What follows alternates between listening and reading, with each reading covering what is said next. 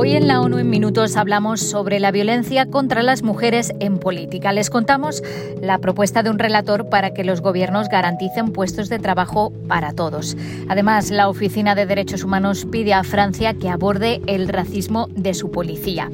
Y el Consejo de Seguridad ha aprobado el fin de la misión de la ONU en Mali. Un saludo de Beatriz Barral. El alto comisionado para los derechos humanos pide tolerancia cero contra la violencia de género hacia las mujeres que participan en política. Volker Turk denunció en un debate del Consejo de Derechos Humanos que persisten importantes barreras que impiden la participación política y pública de las mujeres a pesar de los numerosos progresos. Si queremos desmantelar el patriarcado, tenemos que desmantelar estas barreras. Un estudio realizado recientemente por ONU Mujeres en 39 países reveló que más del 81% de las parlamentarias encuestadas han sufrido violencia psicológica, el 44% amenazas y el 25% violencia física. Estos actos son deliberados, dirigidos contra quienes se considera que desafían las nociones tradicionales de familia y género o las normas sociales tradicionales perjudiciales. Turca abogó por adoptar cuotas para las mujeres en la vida pública y política y por hacer campañas de sensibilización para promover su participación. En el mismo debate, la relatora sobre los derechos de las mujeres denunció una oleada represiva. No es solo una violación de derechos humanos, sino que va en contra de la democracia. Tenemos que frenar la marea de violencia contra las mujeres y niñas en la esfera privada, pública y política y tenemos que hacerlo ahora, dijo Rimal Sale. La Oficina de Derechos Humanos ha pedido a Francia que aborde seriamente los profundos problemas de racismo en sus fuerzas policiales. La portavoz de la oficina dijo que están preocupados por el homicidio de un joven de 17 años de ascendencia norteafricana a manos de la policía el pasado martes. Tomaron nota de que se ha abierto una investigación por presunto homicidio voluntario, pero pidieron más medidas. Este es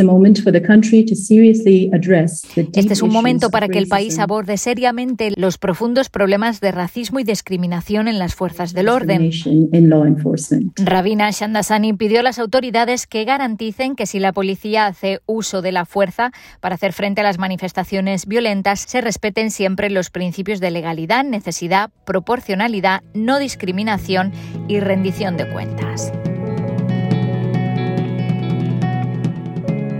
Un relator de la ONU ha abogado porque los gobiernos garanticen un empleo a todo aquel que requiera uno, como medida para luchar contra la precariedad laboral y la amenaza de la llegada de la inteligencia artificial.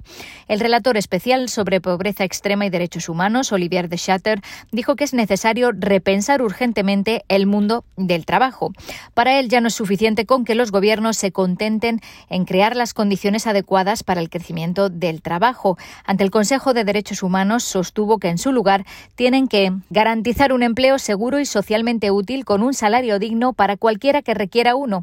Correctamente entendido, dijo, de esto se trata realmente el derecho al trabajo.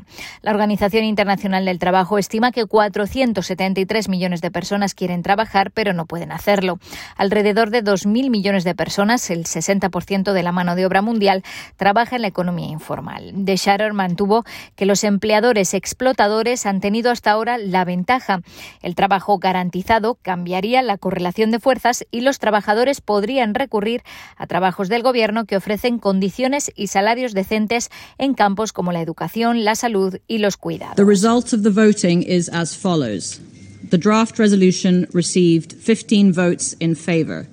Es la votación en la que el Consejo de Seguridad ha aprobado por unanimidad poner fin a la misión de la ONU en Mali, la MINUSMA. Los cascos azules cesarán sus actividades el 1 de julio para empezar a organizar el desmantelamiento de su operación con el objetivo de terminar el proceso para el 31 de diciembre. La MINUSMA se estableció en abril de 2013 tras una resolución del Consejo de Seguridad.